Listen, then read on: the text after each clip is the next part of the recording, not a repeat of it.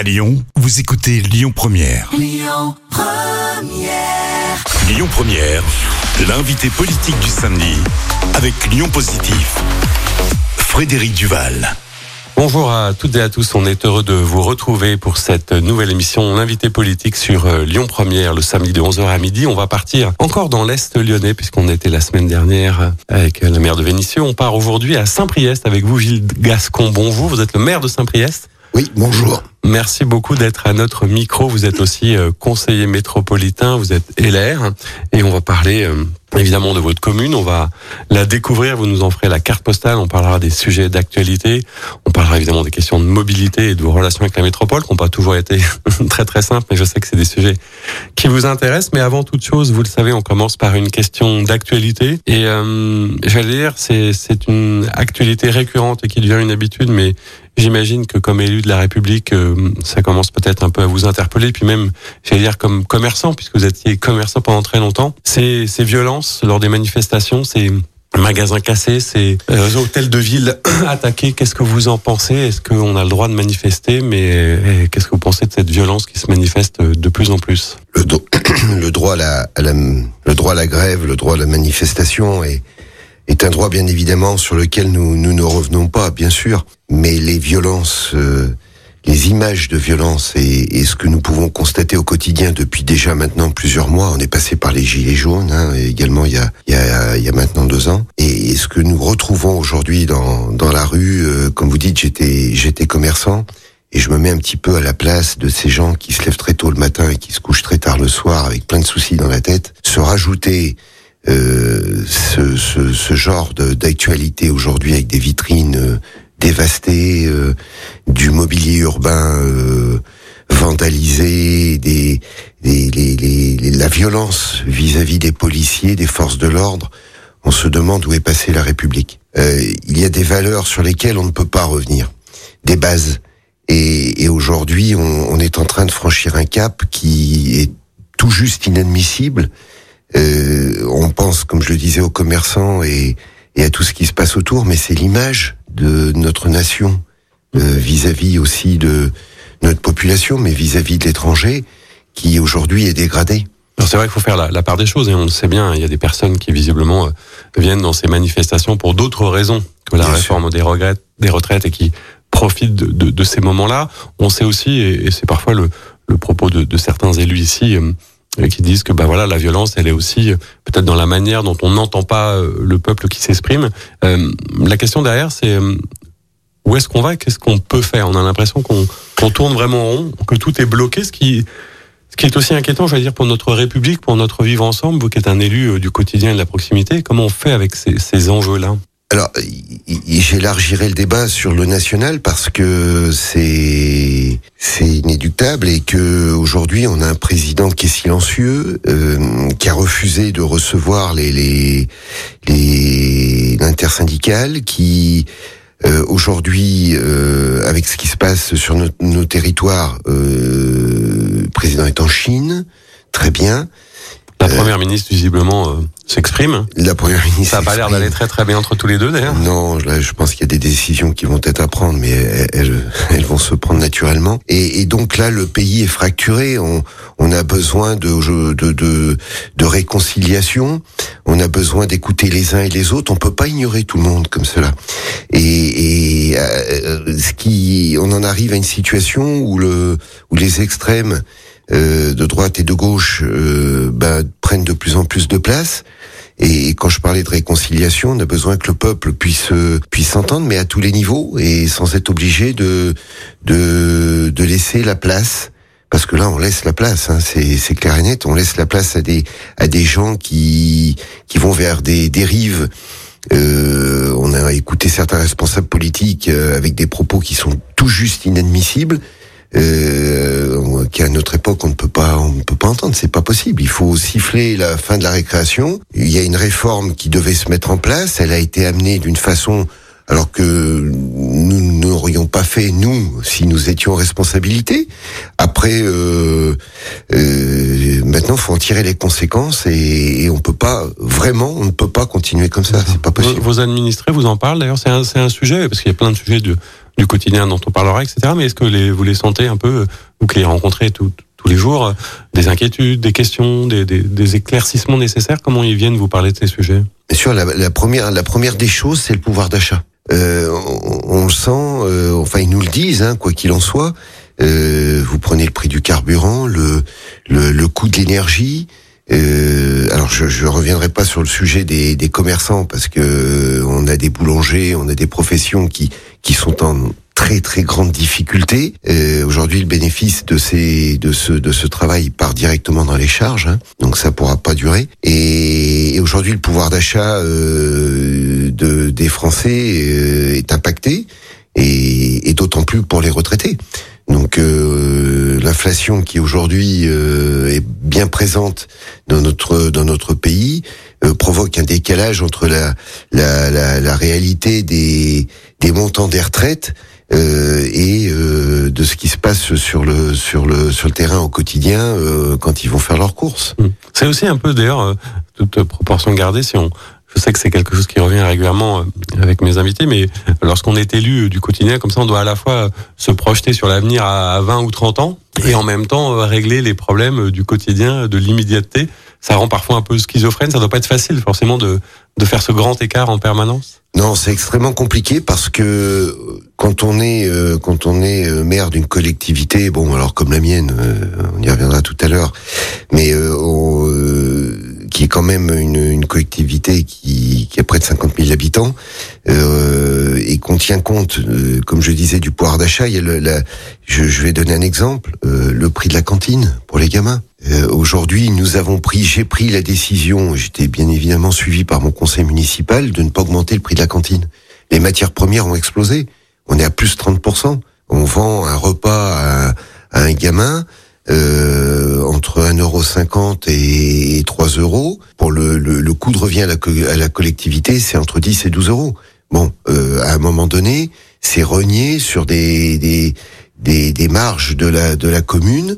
On n'augmente pas les impôts, puisque je parlais du pouvoir d'achat, donc il est aussi de notre devoir de de, de maintenir ce, ce pouvoir d'achat avec nos leviers, nos les, moyens. Les impôts qui vous restent, au, au niveau d'une collectivité, c'est le, le, foncier Oui, c'est le foncier. Le foncier oui, bâti, sûr, oui. oui, Mais enfin, on a la chance aussi de d'avoir de, de, les entreprises. Les entreprises. C'est une manne financière, bien évidemment, bien, non négligeable. On, ça. on va repartir aussi un peu à la, à la fois à la découverte de votre commune, mais aussi de votre relation avec la, la collectivité, puisque je vais dire, elle est ancienne, elle est depuis toujours. Vous êtes un enfant de, de, de Saint-Briès, si oui. dire. Quel est, racontez-nous un peu votre parcours et comment, surtout, moi, ce qui m'intéresse toujours, c'est on devient maire de, de sa commune. Qu'est-ce qui vous a pris? Comment c'est arrivé cette histoire?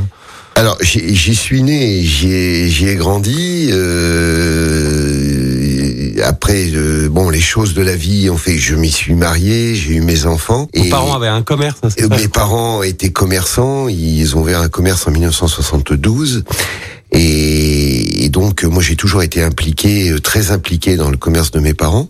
Et donc, euh, à partir de là, je suis rentré un peu dans le milieu associatif par le biais de l'association des commerçants à laquelle j'ai participé pendant de nombreuses années. Et la politique, euh, la politique de, de, de l'équipe municipale euh, à l'époque euh, n'était pas ma vision des choses. Et comme je suis pas quelqu'un qui rouspète tout seul dans son coin, j'ai décidé de, de, suivre à l'époque. C'était en, en, 2008 le candidat Philippe Meunier qui, qui se présentait à à la mairie de Saint-Priest, donc j'étais dans son équipe et il n'a pas, il n'a pas été élu, euh, il n'a pas élu, il n'a pas été élu à l'époque. Et donc moi, euh, je suis resté au conseil municipal pendant quelques années et là j'ai décidé de monter ma liste et tout seul. C'est-à-dire que vous avez été dans l'opposition, puis oui. élu une première fois maire en 2014, réélu en 2020. Oui. oui. Ce qui fait quand même euh, un certain nombre d'années déjà de mandat, toujours oui. la même euh, énergie, le même engagement. Qu'est-ce qui vous tient comme ça euh, Est-ce que c'est la passion de votre commune C'est l'importance et le sens de, de votre fonction? Qu'est-ce qui vous fait tenir comme ça après 15 ans de mandat déjà?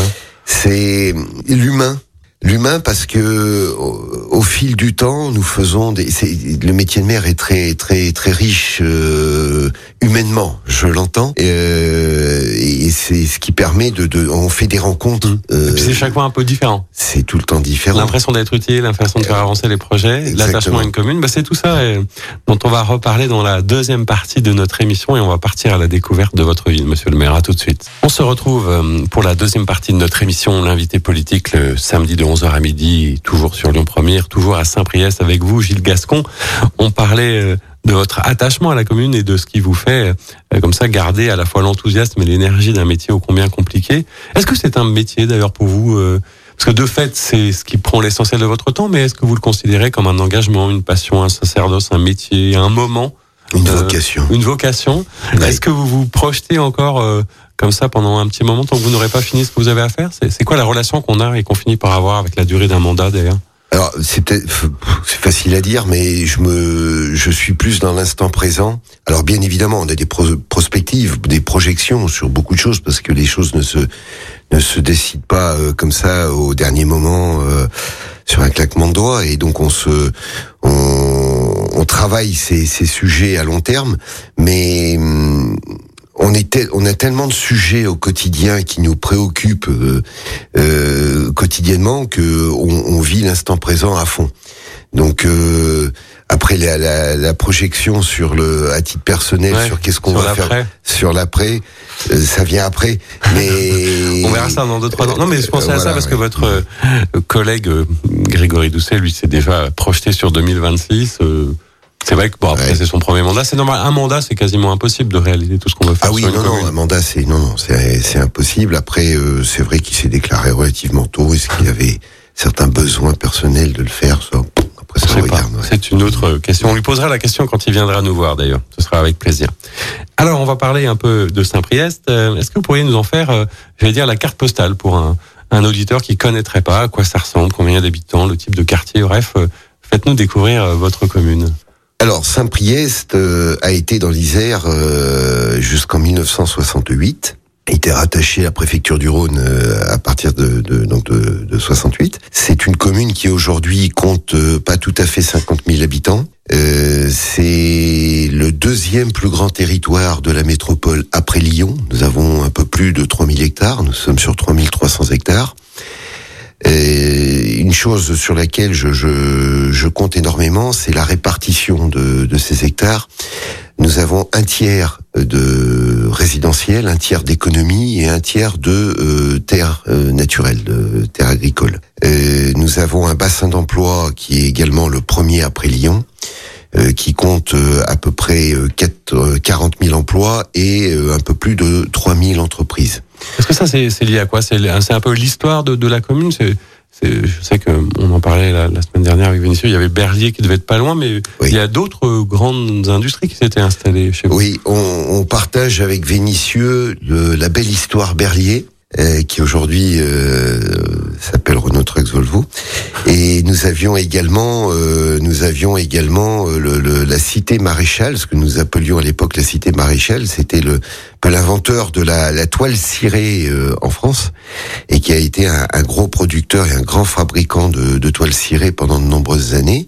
Et Saint-Priest s'est un petit peu construit comme ça autour de deux secteurs, le secteur de la gare qui était à côté de, de à l'époque et de Maréchal, et puis le secteur du village qui était beaucoup plus rural et, et donc les choses se sont développées au fur et à mesure des années. Puis moi avec mon ADN euh, commerçante et, et artisanale, j'ai euh, j'ai voulu développer cette économie à une plus grande échelle, puisque l'économie aujourd'hui, c'est la création d'emplois, la création de richesses, et ce qui nous emmène aujourd'hui à, à avoir aussi euh, ce, tout, tout, toutes ces entreprises qui sont contentes d'arriver chez nous, parce que nous avons la chance, par rapport à, à d'autres territoires, d'avoir une, une infrastructure routière et autoroutière, et même aéroportuaire, euh, sans parler des, des, des gares à, à proximité, qui nous permettent de pouvoir euh, faire euh, Des connexions avec Ouais, euh, les le entier. connexions, euh, ouais, exactement. On est un peu hein, le, le, le hub de, de, de, de la métropole euh, à ce niveau-là, sans aucune prétention de ma part, hein, bien évidemment.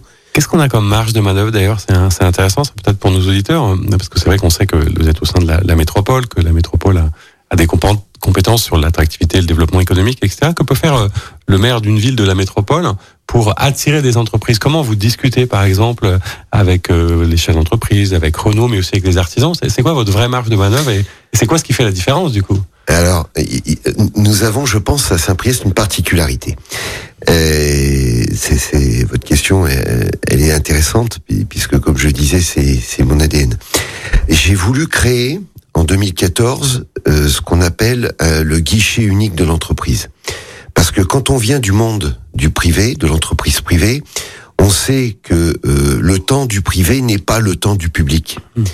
Quand un décideur, un chef d'entreprise, quelque niveau, à quelque niveau que ce soit, hein, une micro-entreprise jusqu'à une un patron de, de, TPE, PME euh, international, décide de euh, faire quelque chose dans son entreprise, il n'a pas le temps. Hmm. Il a besoin de réponses. Il a besoin de réponses Donc nous avons créé, j'ai créé le, le, le guichet unique de l'entreprise c'est-à-dire que l'entrepreneur qui veut soit se développer sur euh, notre territoire, soit arriver sur notre territoire, il prend rendez-vous avec le maire, qui euh, le met euh, autour de la table avec les services urbanisme, la directrice de l'urbanisme, le directeur général des services, le, la directrice de du service éco, emploi, formation, etc., etc. Il sort du bureau, il sait où aller, les rendez-vous sont pris, la temporalité est donnée, le calendrier est bon. Souvent, ils viennent avec leur architecte. Le go politique est donné ou pas.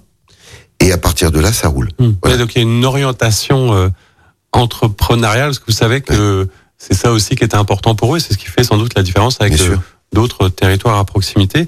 Euh, ce qui fait la, la différence aussi. Euh, dans, dans, la commune, c'est hum, peut-être l'attachement que vous avez avec l'économie, parce que hum, souvent on dit que vous êtes aussi, et on va en parler évidemment, un grand spécialiste des questions de sécurité, parce qu'un maire aujourd'hui ne peut plus ne pas s'intéresser à la sécurité. Mais ce qui est intéressant, je trouve, euh, dans le discours que vous avez, c'est qu'évidemment, il faut de la répression, il faut sans doute de la vidéosurveillance, vous venez m'expliquer, mais pour vous, l'économie, c'est aussi un élément de la pacification sociale. Mais complètement, c'est tout est lié. Aujourd'hui, quand on arrive à proposer un travail à un jeune, qu'on arrive à l'accompagner, nous avons un service de prévention. À Saint-Priest, il y a un vrai service de prévention avec des gens qui travaillent toute la journée, qui des techniciens euh, qui euh, nous permettent de détecter aujourd'hui des jeunes en échec scolaire, etc., euh, etc., qu'on arrive à récupérer, à remettre dans le dans le réseau avec des formations, qu'on arrive à, à faire rentrer dans des entreprises. Ils travaillent, donc du moment qu'ils travaillent, ils font pas les imbéciles. Et à partir de là, ils sont pas tentés par peut-être d'autres types d'activités non officielles, etc. Tout à fait. Alors je dis pas que tout est rose à Saint-Priest. Non, mais c'est-à-dire que vous prenez votre part et que vous considérez que c'est peut-être aussi quelque chose qu'on peut remettre au niveau national. On parlait tout à l'heure de la difficulté, du clivage, etc. Si les, les jeunes, notamment, euh, s'emparent un peu moins de la politique ou s'engagent moins, c'est peut-être parce qu'on répond pas directement à leurs vrais problèmes. Mais complètement, il faut s'en occuper à la base. Nous avons des interventions dans les groupes scolaires, nous avons des, des, des interventions dans les collèges, nous avons des interventions dans les lycées. Donc euh, oui, il y a une politique euh, aujourd'hui à Saint-Priest de sécurité qui est très importante puisque nous sommes aussi la ville à avoir le plus de caméras par nombre d'habitants. Mais le service prévention est là aussi pour s'occuper de tout le monde et des jeunes en particulier. C'est que les deux doivent aller de pair. Ah, mais c'est. Je pense que vous n'étiez pas toujours du coup d'accord, hein, même si je crois qu'il a un peu changé d'avis avec ce qui se passait au niveau de la, la ville de Lyon au début. Oui, bien sûr. Bah, on n'a qu'à voir la guillotière. Enfin, je veux dire, à un moment donné, la, la principale, la sécurité est une priorité. Euh, je veux dire qu'on vive dans un quartier populaire, dans un quartier aisé, peu importe, tout le monde a le droit à la sécurité, de pouvoir rentrer chez soi en toute tranquillité, paisiblement, et de pouvoir vivre au quotidien sans être obligé de, de fermer ses volets ou d'aller regarder toutes les dix minutes si la vitre de la voiture est pas cassée, quoi. C'est juste normal. Et sur ces sujets justement de, de, de la sécurité, comment vous étiez organisé à l'échelle de, de, votre commune? C'était de la vidéosurveillance, c'était une police municipale, parce que parfois on sait aussi que euh, si on met des caméras, il faut des gens pour regarder. Si on a une police municipale, il faut qu'elle tourne la nuit. Enfin, c'est pas si simple que ça à mettre en place. Non, c'est pas simple, ça a un coût, mais euh, les, quand les résultats sont là, euh, c'est du bonheur. Moi, quand je suis arrivé en 2014, il y avait 12 policiers municipaux. Aujourd'hui, euh, entre les policiers municipaux et les agents de sécurité de la voie publique, les, nos ASVP, on a à peu près 50 effectifs, avec les moyens qui vont avec, plus une brigade équestre, puisque nous avons la chance, comme je disais tout à l'heure, d'avoir un, territoire qui le permet. Euh, donc un effectif de 50 personnes, 7 jours sur 7, euh, de 4 heures du matin euh, à 4 heures du matin le lendemain, et avec un CSU, un centre de surveillance urbain, avec 14 opérateurs vidéo euh, qui ne font que ça.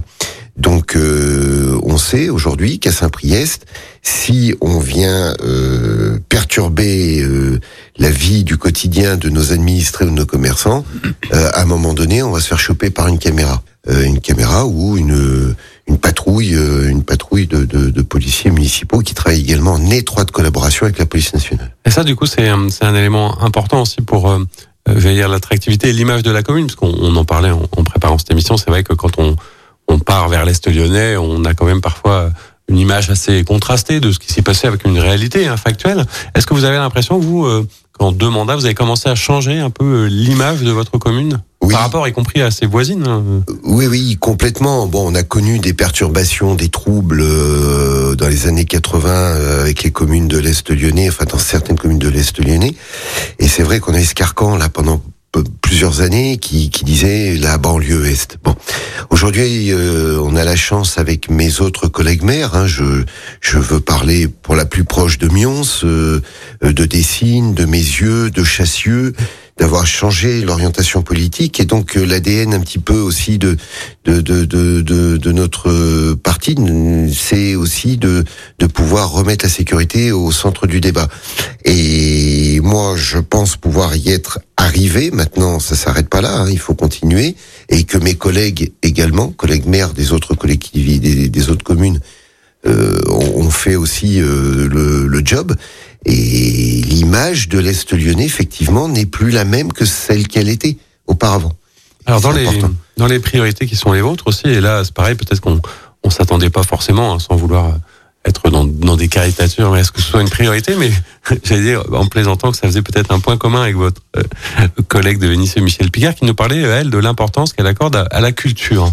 Et c'est aussi le, le cas chez vous. Quelle est euh, votre conception d'une politique culturelle locale et qu'est-ce que vous avez fait pour vos administrés La, la- la politique culturelle, à l'époque, euh, à Saint-Priest, était un, un petit peu une politique culturelle élitiste. Euh, c'est vrai que quand je suis arrivé en 2014, euh, j'ai tout entendu. Le méchant de droite arrive, là, il va tuer la culture. euh, C'est euh, Ça voilà. les intéresse pas. ouais, ouais, mais complètement. Pareil pour les associations. Enfin bref. Euh, je- je- j'ai pu démontrer le contraire. Euh, après un mandat, les abonnements au théâtre, par exemple, ont plus que doublé à Saint-Priest. Donc, euh, ce qui nous a euh, euh, permis de de- de- d'aller dans la dans les prospectives que nous avions au niveau de notre théâtre euh, Saint-Priot et de lancer de très très très gros travaux puisqu'il a été refait de fond en comble et, et nous aurons la chance de pouvoir l'inaugurer au mois de septembre. La remise des clés devrait se faire début juin et, et à partir de là, euh, moi, nous, ce que nous voulions avec mon, mon adjoint à la culture, c'est une culture pour tous. On a, on, nous avions aussi lancé le concours international de piano, etc., ou concours gratuit. C'est-à-dire que les, euh, tout le monde pouvait y participer. euh, les différentes classes de nos 17 groupes scolaires sont passés par là. Ils ont été euh, impressionnés, et nous aussi d'ailleurs, par la, la tranquillité des, des, des, des jeunes à assister à ces, à ces nombreux concerts de piano. Et, et donc là, on a créé un festival de musique gratuit, le fes- le festival musicanciel également. Donc tous ces éléments euh, qui, se, qui viennent se rajouter à, à ce que nous voulions, à nos notre vue de, de, de, de la culture pour tous est, est en train de se réaliser. Le cinéma euh, est en train d'agrandir, un cinéma de centre-ville hein, aujourd'hui qui, qui va être Oui, j'allais super dire, est-ce que c'est pas difficile quand on est une commune d'une grande métropole comme celle de Lyon et pas très loin de, de Lyon, donc, de créer sa propre identité culturelle Parce que peut-être parfois la, la jeune génération ou même les, les habitants sont tentés d'aller dans Lyon voir ce qui se passe. Comment on crée sa, sa différence? Alors, on a, on a également une chance, c'est que on, on a un conservatoire qu'on a développé également, qui est aujourd'hui un rayonnement départemental, donc c'est pas rien non plus. Et puis, euh, nous avons aussi la chance d'avoir avec nous euh, un des plus grands chorégraphes au monde, voire peut-être le plus grand chorégraphe au monde, qui est Mourad Merzouki. Et Mourad a, quitté Créteil euh, il y a quelques semaines. Aujourd'hui, nous avons un projet d'envergure nationale, voire peut-être même internationale, puisqu'il va venir s'installer à Saint-Priest pour lancer son école de création. Euh, je dis bien de création. Et donc, euh, on va avoir des artistes du monde entier qui vont passer chez nous. Et on a signé au dernier conseil municipal le, le, le bail amphithéotique avec Mourad Merzouki pour pour lancer cette cette nouvelle aventure. Hmm. C'est génial. Oui, c'est une source de satisfaction, ça quand même. Ah oui, mais carrément. Un peu comme une apothéose. Bah, on suivra ça avec attention. On va reparler évidemment d'un certain nombre de sujets, et notamment des, des, questions de mobilité qui sont ô combien essentielles euh, pour votre commune. Dans une troisième partie de notre émission, on se retrouve tout de suite. On se retrouve euh, pour la troisième partie de notre émission L'invité politique le samedi de 11h à midi sur Lyon Première, toujours avec Gilles Gascon. Toujours à Saint-Priest, on a parlé de plein de choses, monsieur le maire, et on, on voulait là se, se plonger un petit peu sur des questions qui sont ô combien essentielles et sur lesquelles vous avez d'ailleurs euh, des avis assez tranchés, puisqu'on vous entend régulièrement sur le sujet. La question des mobilités. Alors comment on fait pour venir chez vous? Quels sont les sujets de mobilité euh, principaux pour venir à Saint-Priest oui, euh, alors du coup, là, je suis un petit peu pour la gratter du, de la métropole sur le sujet, parce que c'est c'est une de mes préoccupations. Euh... Oui, on vous entend régulièrement demander des enquêtes, des choses comme ça, etc. Ça, ça fonctionne pas bien, on va le dire, hein, de toute façon en ce moment. Le système ne fonctionne pas. Le, le système ne fonctionne pas. On a depuis trop longtemps euh, euh, renoncé à des grands projets structurants. Donc, euh, je parler du contournement de l'Ouest lyonnais, par exemple, du col, qui devait accompagner le déclassement de l'autoroute A6 et A7. Et j'avais prévenu à l'époque, j'ai dit attention, vous avez déclassé l'autoroute, on n'a pas de grand contournement, on va se retrouver avec le, le report de trafic automatiquement indéniablement sur le, le la rocade est euh, qui était à l'époque appelée la rocade des villages. Mmh. Que nos auditeurs connaissent bien certainement. Si oui, oui, parce que les bouchons qu'on trouvait sous Fourvière euh, à l'époque, on les retrouve maintenant sur la rocade ou la 46 Et, donc euh, abandon du, col, abandon de l'anneau des sciences à l'époque et aussi et, toujours pas de contournement. Euh, donc euh, pour nous, il est, il est impératif qu'on puisse arriver à, à, créer ce contournement. On développe la métropole de Lyon se développe à l'est. Alors, pas, je parle pas spécifiquement de mmh. Saint-Priest. hein, clairement, euh, c'est là où il y a encore du foncier, de euh, l'espace, des possibilités. Exactement. Donc, euh, on a besoin de, de, de, ce développement dans la métropole, puisqu'on fait partie quand même des la deuxième métropole de, de France et une des plus importantes d'Europe, euh, malgré tout.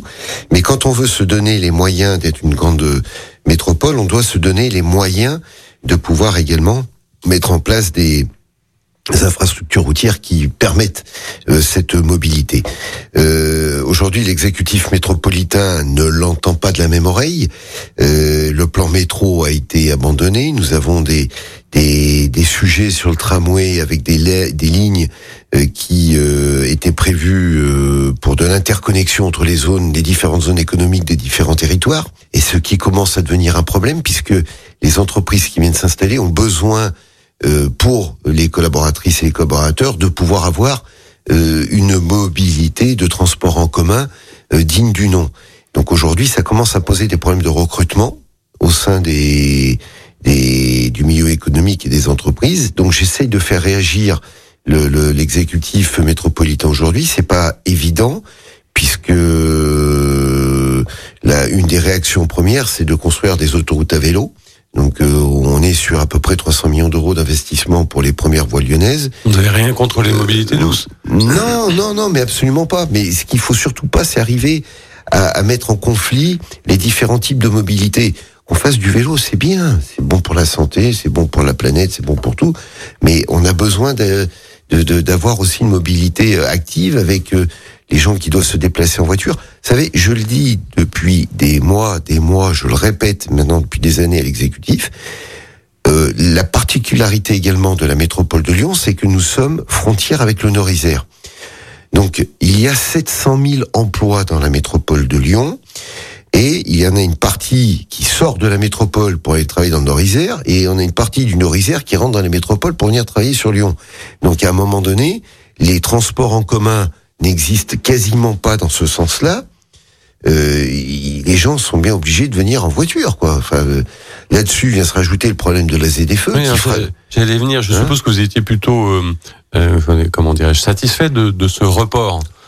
Et ce ben qui prouvait peut-être que ça n'avait peut-être pas été aussi bien anticipé, parce que ce que semble dire tout le monde, c'est que oui, il faut faire attention, mais il faut aussi que ça ne soit pas une zone d'exclusion sociale. Il faut permettre à tout le monde de garder un félicule ou de le changer. C'est ça aussi que vous vous défendez, c'est que ça se fasse par étapes avec un peu plus de transition, de d'écoute des besoins. Mais bien sûr, c'est une zone à, forte exclusion, la ZFE. Le, comme on le disait en début d'émission, on a une fracture au niveau de la population et on continue à fracturer la population. C'est pas tout le monde n'a pas les moyens, même avec les aides qui sont, sont apportées, de pouvoir changer son véhicule, d'acheter un véhicule électrique. Et donc, à un moment donné, euh, je l'ai dit au président Bernard, je l'ai redit, je l'ai re-redit. Euh, l'économie s'est mobilisée aussi, le monde de l'économie s'est mobilisé aussi autour de ça, parce que les flottes de véhicules ne sont pas électriques. D'ailleurs, euh, c'est pas compliqué. Il y a très peu de, modèles de véhicules utilitaires disponibles pour les entreprises. Bon, à des coûts euh, extravagants. Et donc, à un moment donné, il, cette feux elle vient de de, de, de la loi euh, résilience euh, de comment euh, climat et résilience que, qui, qui, avait été votée, dont acte. Euh, mais après, il y a cette temporalité. Le ministre l'a dit à Bruno Bernard vous allez trop vite, trop loin. respectons les délais, respectons cette temporalité pour que les gens ne se retrouvent pas avec une difficulté supplémentaire par la mise en place de cette ZFE. Donc euh, il faut il faut l'entendre. Alors je pense que là ça y est, ça commence à rentrer euh, puisqu'il y a eu ce, ce report pour euh, pour 2026 et, euh, et, là il commence à s'adresser au monde économique en disant euh, il va y avoir un peu plus de dérogations, un peu plus d'aide, etc., etc. Mais le tout vélo ne réglera pas les les problématiques de la ZFE, c'est très clair. Clair. On voit que les mobilités, tout est lié en fait. Hein. C'est ça aussi qu'on découvre. C'est que pour faire euh, fonctionner un territoire, il faut que, que, tout aille à peu près dans le même sens. Alors quand on est un, un, un élu local comme vous l'êtes, euh, vous avez eu un moment des envies euh, peut-être d'un mandat national, mais je crois que ça, ça c'est pas forcément fait. Ça veut pas dire que ça n'arrivera pas, mais est-ce qu'on fait aussi, euh, j'allais dire, de la politique un peu nationale, ou est-ce que vous, vous avez l'impression que vous êtes surtout centré sur vos débats à vous, sur votre histoire à vous, et, et les grands débats nationaux, c'est un peu loin? Alors, je, je fais pas de politique politicienne dans ma commune, puisque quand on est maire, on est maire de tous les habitants. Donc, on doit respecter les avis des uns et des autres. Après, moi, j'ai ma colonne vertébrale. J'en ai jamais changé. Je reste droit dans mes bottes. Euh, je suis républicain. J'appartiens au, au LR. Et, Alors j'allais dire vous, vous avez peut-être pas changé, mais les LR ont peut-être pas mal changé. Qu'est-ce que c'est aujourd'hui d'ailleurs peut-être républicain ou d'être LR Parce que quand on regarde ce qui s'est passé là pour le coup au niveau national dans les différentes discussions sur les sujets de retraite, etc. Mais est-ce que vous vous sentez encore de droite? Ou qu'est-ce que c'est que d'être de droite? Ou qu'est-ce que c'est que devraient être les LR, si j'ose dire Allez, vaste débat. euh, oui, effectivement, au niveau national, des choses se sont passées. Les choses sont certainement pas terminées. Euh, le président euh, Macron a continué euh, l'explosion la, mmh. des, des, partis traditionnels, j'ai envie de dire, hein, de, de gauche et de droite. Mais euh, moi, j'ai ma petite idée là-dessus. Après, elle vaut ce qu'elle vaut. Mais la Ve République a été construite autour de aussi de d'une colonne avec euh, des, par, des un parti de gauche, un parti de droite, il y a les extrêmes avec des des, des tendances au niveau euh, des courants, des courants autant au, au niveau des partis euh, qu'on doit respecter. Et cette histoire de retraite a fracturé encore un, un peu plus notre notre parti. Euh, les choses vont, en tout cas nous l'espérons tous, vont s'apaiser. On, on se dirige doucement sur des élections européennes. Euh, chacun va retrouver un petit peu son nid et, et on devrait pouvoir euh, euh reconstituer. Euh, vous savez, la, la, base des républicains, elle existe. Euh, la, les, les, gens de droite, ils existent. Euh, c'est pas parce que nous avons des, certains représentants qui pensent que euh, euh, les choses ne vont pas dans leur sens, dans le, dans, dans le courant auquel ils appartiennent, que le parti est terminé pour autant. Euh, moi, je, je, discute tous les jours avec avec les uns et avec les autres. Euh, non, notre notre base, elle est là, elle existe et, et on va rebondir. Il n'y a pas de il y a pas de doute. Alors pour rebondir, effectivement, comme on est à Lyon et région Auvergne-Rhône-Alpes, hein, parce que je je me souviens que le président Vauquier ne supporte pas qu'on dise aura, mais en Auvergne-Rhône-Alpes, et puis puisque c'est lui dont je veux parler, effectivement, est-ce que vous pensez, vous qui le, le côtoyez, le connaissez, j'imagine. Enfin, je ne connais pas la, nature d'ailleurs de vos liens, mais est-ce que vous pensez que c'est quelqu'un qui peut euh, incarner, du coup, euh, cette nouvelle euh, ligne euh, de re- recomposer un peu euh, la droite autour de lui, qui incarne un peu quelque chose qui correspond à vos valeurs? Vous pensez que ça peut être un bon candidat pour la droite de demain? J'ai j'ai eu personnellement la chance de travailler avec euh, Laurent Vauquier pendant quelques années au sein du Conseil régional. Après, les choses ont fait qu'avec les de mandats, euh, je suis parti en direction de la métropole. Euh, et donc, je disais, j'ai eu la chance de, de, de travailler avec lui. Laurent Vauquier est un homme qui est brillant. Il est brillant parce que c'est une force de la nature euh, dans le dans le travail. Euh, quand il quand il dit euh, quand il dit ce qu'il fait, il fait ce qu'il dit.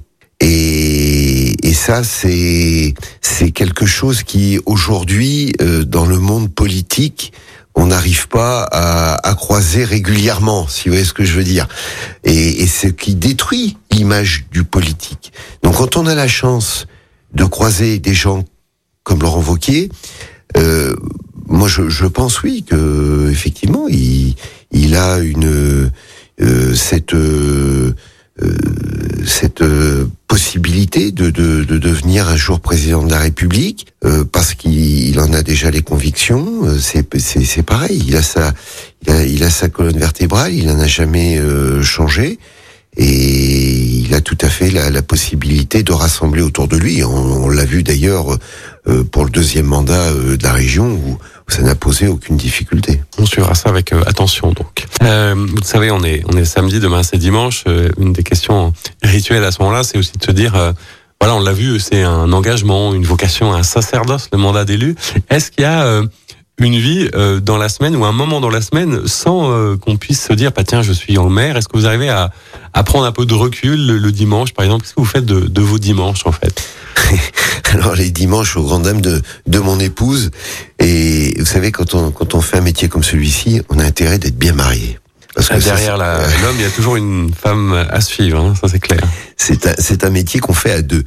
Euh, le dimanche, oui, non, c'est régulièrement. Bah, dimanche dernier, par exemple, c'était les moules frites. Euh, Il y a du sabodé, il y a du boudin, il y a ceci, il y a cela. Il y a une vie associative, c'est-à-dire que vous êtes partout en permanence auprès de vos associations. Oui, il est normal qu'on puisse les accompagner, les soutenir, et, Dans et les- le fait de pouvoir être sur place euh, aussi euh, montre l'intérêt que qu'on leur porte. Il n'y a pas de sujet derrière politique ou quoi que ce Mm. soit, mais c'est la vie de la ville. C'est l'attention à Euh, oui. ceux qui font et à ceux qui habitent votre commune. Alors vous êtes aussi un peu sur les, les terrains de sport. Vous êtes un peu plus euh, foot que rugby. J'adore le rugby, mais je préfère le foot. D'accord. On parle pas de l'OL. Hein, on a dit qu'on arrêtait d'en parler. Non, non, on parle pas de l'OL actuellement, mais En revanche, on peut parler de votre club de foot à vous parce qu'il est, euh, euh, j'allais dire connu dans le milieu, mais peut-être euh, méconnu par rapport à, à ce qu'il fait. C'est un grand club formateur, le, le club de Saint-Priest. Oui, la SSP a cette euh, a cette particularité, c'est qu'ils font partie des, des des cinq plus grands, euh, je dirais même des trois plus grands clubs de formation de, de- sur le plan national.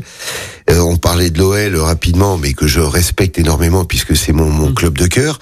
Euh, il, il y a une, une une convention qui a été signée entre euh, la SSP et l'OL euh, pour la formation également. Donc euh, il y a des choses qui, qui se passent entre ces deux ces deux grands clubs. Bon là actuellement on traverse une petite difficulté euh, au niveau du classement, mais ça va très vite. Transitoire, transitoire, Ouais, certainement. mais, mais tout à fait. Et vous avez oublié d'indiquer qu'il y a des, des footballeuses de l'équipe de France Ah, qui ont oui, été formées à oui, oui, Saint-Priest. mais tout à fait. C'est une très grande fierté pour la ville de Saint-Priest. Euh, c'est un petit clin d'œil à mon ami Jérémy Debron euh, que que, que j'aime beaucoup. Nous avons la chance d'avoir les trois euh, joueuses euh, de l'OL. euh, Alors pas que de l'OL, parce qu'il y en a une qui est à Chelsea, mais qui sont originaires de Saint-Priest. C'est les, les les sœurs Cascarino et et également euh, F Périssé qui est à Chelsea J-. Jérémy Bréau, le, le maire de Bon, qui nous parle souvent de Karim ben, Benzema. hein. C'est pour ça le, le clin d'œil. hein. Il, en parle régulièrement. Alors, on se quitte aussi, et je suppose que le, dimanche, vous avez le temps hein, d'écouter un peu de musique, et ça tombe bien. euh, Vous avez choisi euh, un titre hein, pour qu'on se quitte. Quel est-il et pourquoi? Ma drôle de vie de Véronique Sanson parce que euh, aujourd'hui être élu dans une commune qui, est, qui peu importe importance, ça reste une drôle de vie. Et vous avez l'impression d'ailleurs que les gens vous, vous le montrent ou trouvent que c'est quand même un peu étonnant Qui vous interrogent sur le tiens, mais qu'est-ce que c'est que ce job en fait? Ça oui, oui, oui, bah il n'y a pas d'école de mer. Hein. C'est ça, ça vient naturellement. Et comme je disais que c'est une vocation, c'est une vraie vocation. Donc, euh, et en plus, quand on aime l'humain, quand on aime les gens, quand on est dans sa commune dans laquelle on est maire, enfin, on donne tout, quoi. Et ça, en tout cas, c'est mon cas. Eh ben, écoutez, en tout cas, c'était un plaisir de, de, vous rencontrer et de vous recevoir euh, à notre micro, euh, le micro de, de, Lyon Première. On va se quitter avec Véronique Sanson. C'est un excellent choix. Moi, j'adore. Et je vous donne rendez-vous la semaine prochaine avec, on va faire un peu plus de politique nationale la semaine prochaine. On reçoit Marie-Charlotte Garin, la députée élevée du Rhône. Merci beaucoup. Bon dimanche. Merci à vous.